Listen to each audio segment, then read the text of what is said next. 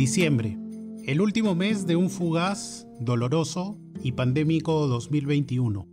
Ha llegado, y con ello toca repasar aquellas historias del fútbol ligadas a las fiestas de fin de año. Navidad, Año Nuevo, clásicos, regalos y mucho más. Acompáñanos en esta temporada especial de Jugamos como nunca, porque nunca nos fuimos y porque aquí nos quedamos. El Comercio Podcast presenta Jugamos como nunca, el nuevo podcast de historias deportivas de El Comercio.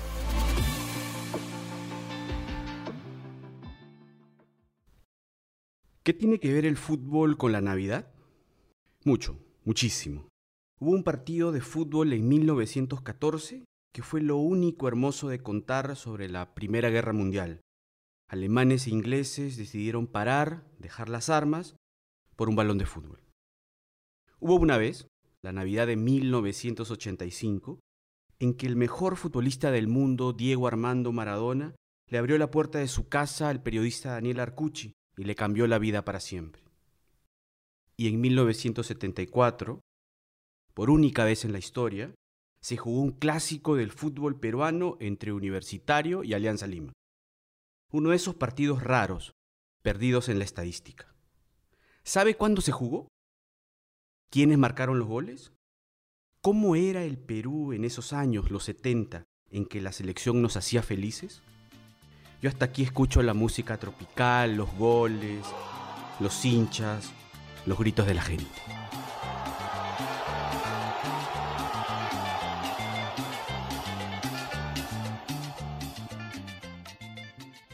Así debe ser sentarse en un horno microondas.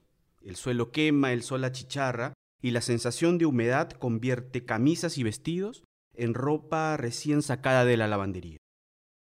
Pero eso no impide observar la maravilla que se llama selva peruana, que en Tarapoto, a dos horas desde Lima en avión y carretera, y tiene un estadio que en 1974 recibió a los dos grandes del país, la U y Alianza Lima. ¿Por qué llevar un clásico, el partido más representativo de nuestro país, hasta esa ciudad? ¿A quién se le ocurrió? Esto es Jugamos como nunca, edición super especial de Navidad.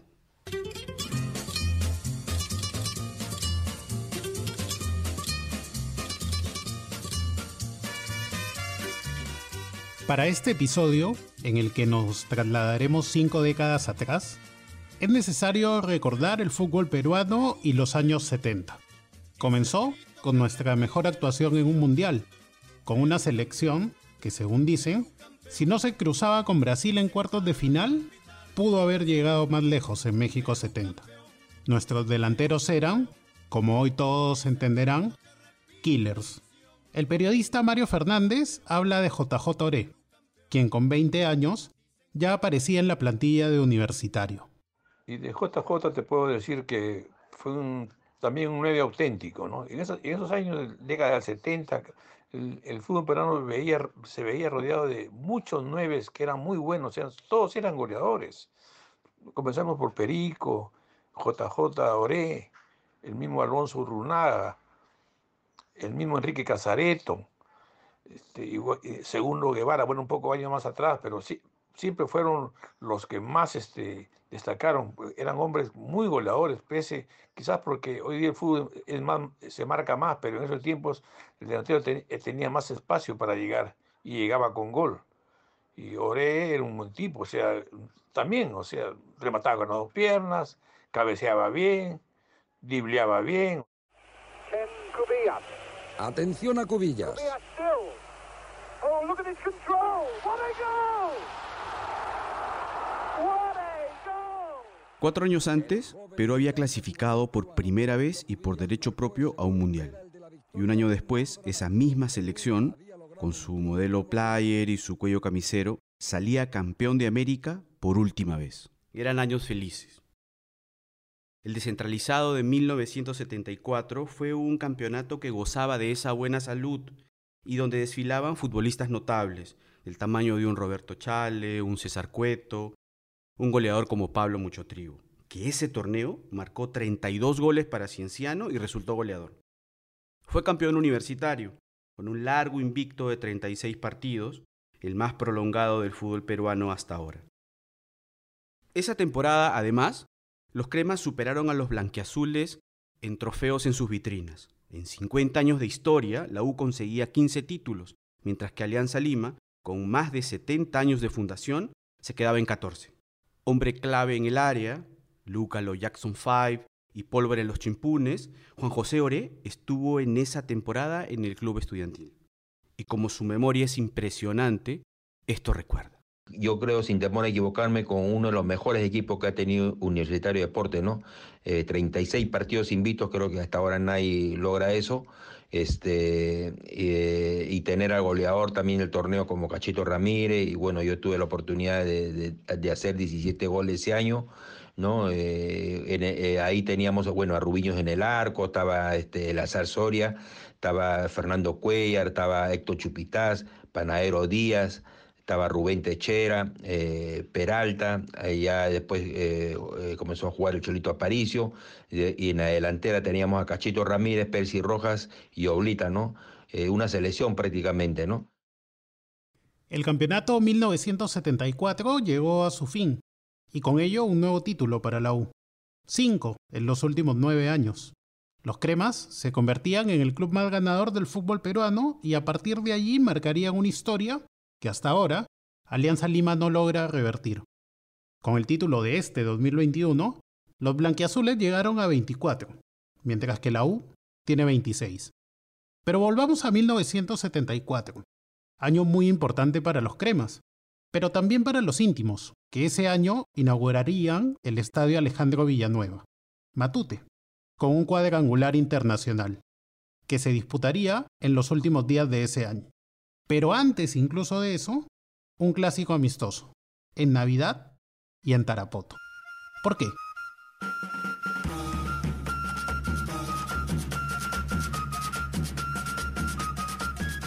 El clásico del fútbol peruano nos hipnotiza a tal punto que hasta los más horribles 0 a 0 nos parecen domingos épicos, capítulos heroicos de una guerra inofensiva. He llorado terriblemente, y creo que tú lo sabes, con algún lazo en contra de mi equipo, pero también he tenido que aplaudirlo, no me quedó otra, en el último respiro de civilización que le queda a mi yo fanático. Lo ideal sería que siempre se juegue en un teatro, o como dicen allí, en la redacción, en las esquinas, una mesa de billar. Pero si es una cancha barrosa, como escribió Vargas Llosa en 1982 sobre el fútbol, eso le da un heroísmo que hace que el barro supere al bronce. El 25 de diciembre de 1974, Alianza Lima y Universitario viajaron hasta Tarapoto a jugar un clásico navideño que nunca tuvo la cobertura de una gesta hasta hoy. Juan Manuel Vázquez, hombre nacido en Juanjuí, 40 años, empresario de la zona en el rubro educativo, recuerda cómo se vive ese partido allá. Comentarles un poco de cómo vivimos acá en nuestra rica selva los clásicos, las finales. Bueno, les cuento que la última final que se vivió acá, yo exactamente estoy en el oriente peruano, en la ciudad de Juanjuy, es una especie de fiesta local. Ahora más que han empezado a abundar las casas de apuestas, la gente que no miren sus televisores se va a las casas de apuestas y está ahí pendientes, están las casas de apuestas llenas.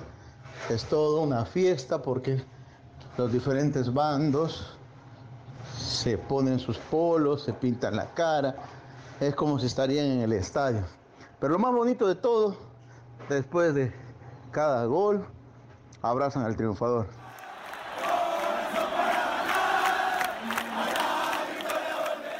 Uno dice clásico y piensa en el histórico duelo entre cremas y blanquiazules.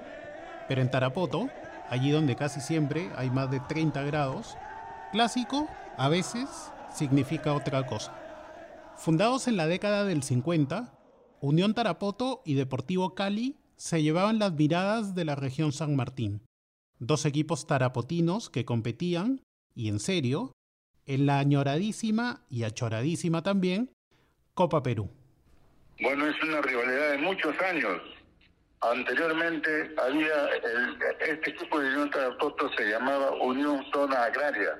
Entonces los partidos se desarrollaban en este estadio, en el estadio municipal, entre Deportivo Cali y Unión Zona Agraria, que básicamente eran trabajadores del sector agricultura y también sus refuerzos, ¿no? Ya bueno, pues camino un poco a la historia del fútbol sanmartinense. Ya Unión Zona Agraria se deshizo del campeonato, se deshizo con sus jugadores y entonces optaron por formar este club que se llama ahora Unión Tarapoto, que es el clásico rival del Deportivo Cali. Rubén Paredes fue alcalde de Tarapoto y es miembro del Círculo de Periodistas Deportivos de San Martín. Cuando le consultamos sobre por qué Tarapoto terminó siendo sede de un clásico U versus Alianza, nos responde esto. Muy futbolera, muy pero muy futbolera al extremo que cuando juega la selección peruana de fútbol es un cementerio la ciudad. Hasta ese clásico de Navidad, el 25 de diciembre de 1974, se habían jugado tres duelos de este nivel con supremacía crema, dos triunfos y una derrota. Universitario no tenía solo un gran plantel, era casi una selección. Voy a decir algunos nombres, pero me voy a tener que poner de pie. Lucho Rubiños, Fernando Cuellar, Héctor Chumpitaz, Rubén Techera, Cachito Ramírez, Percy Rojas y Juan Carlos Oblites. Dirigía Juan Eduardo Hover, el abuelo de Alejandro. Por el lado del aliancista, los apellidos tenían la misma nobleza de toda la vida. Tapaba Caico, defendían José Velázquez y Rafael Risco, era dueño de todo Víctor Pitín Segarra y su lugarteniente, siempre allí, Jaime Duarte. El barranquino Jesús Lavalle era un joven debutante de ese plantel íntimo. De hecho, le decían ñañito. Y el primer recuerdo que tiene del viaje express a Tarapoto es una sonrisa.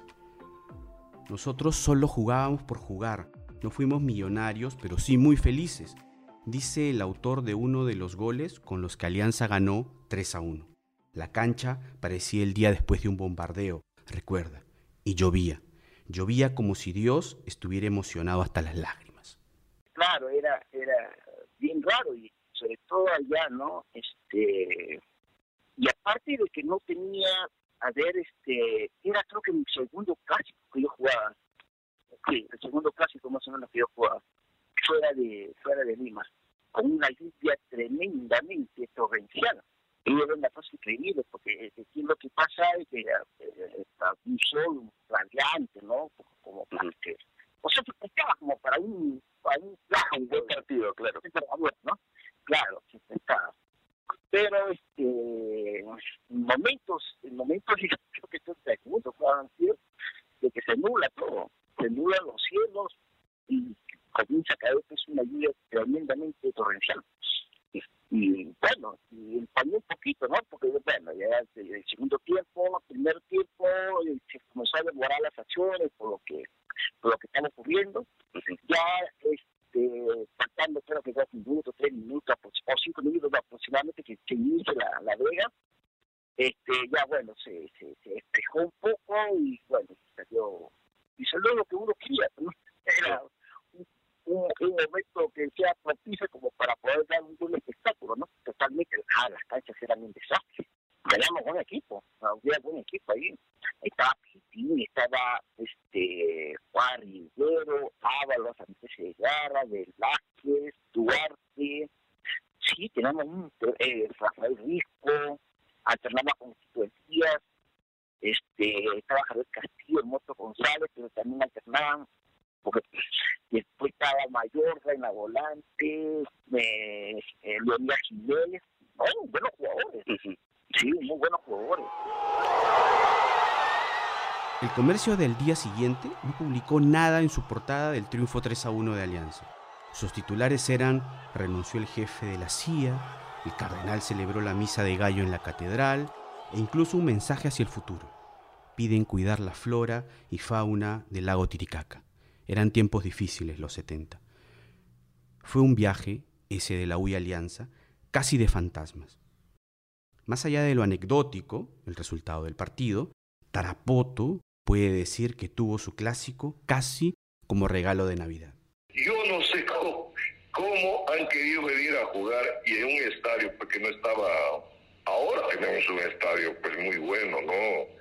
eh, con buenas tribunas, excelente, eh, en un estadio que no, no reunía las condiciones para, para un equipo como, o para los equipos como de Alianza Lima y Universidad de Deportes, ¿no? Es que, es que Tarapoto geográficamente, geográficamente, está en el centro prácticamente de, la región San Martín, ¿no? Acá confluye la carretera, por ejemplo, del norte, que vienen desde Bagua, desde Bagua por acá vienen a ver los partidos de fútbol, si son, si son buenos, eh, y desde Yurimaguas, ¿no? Y desde Yurimaguas por el, por el, por el sur oriente, sí, por el sur oriente, eh, de Yurimaguas, eh, viene de Juancuy, por, por esa, por, el, por la parte oeste, oeste, sur también, ¿no? Entonces, este, este Tarapoto es un, un lugar muy, muy especial para cualquier tipo de evento, no solamente deportivo, ¿no? sino otro tipo de eventos. A quien escuchábamos es a Luis Humberto Hidalgo, director de Radio Tarapoto, la emisora más conocida de la ciudad.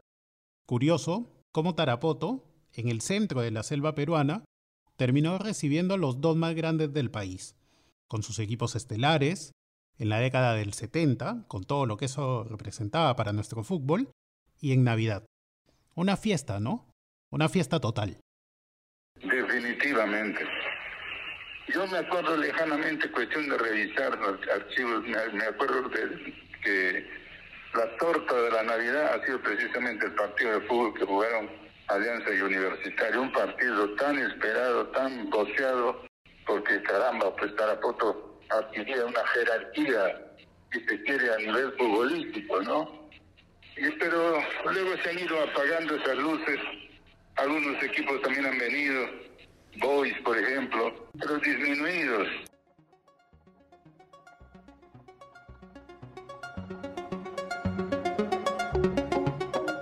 Esta es la historia del único clásico del fútbol peruano que se jugó en Navidad.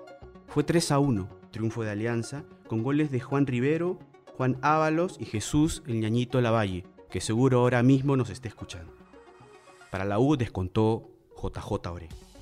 Cinco años después, mis papás se enamoraron, se casaron y yo nací. Era una época sin cables, sin Netflix, en que la diversión de la gente nacía en los pies de los futbolistas, que el año siguiente, 1975, serían campeones de América con gol del Cholo Hugo Sotil. Una historia así, de ese tamaño, tenía que ser el regreso de esta temporada navideña de Jugamos como nunca y ya estamos preparando el siguiente episodio. ¿No, Miguelo? El día en que un estadio de fútbol celebró la Navidad y se llenó la cancha de peluches.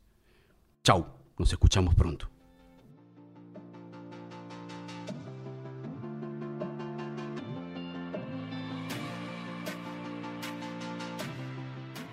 Esto fue El Comercio Podcast.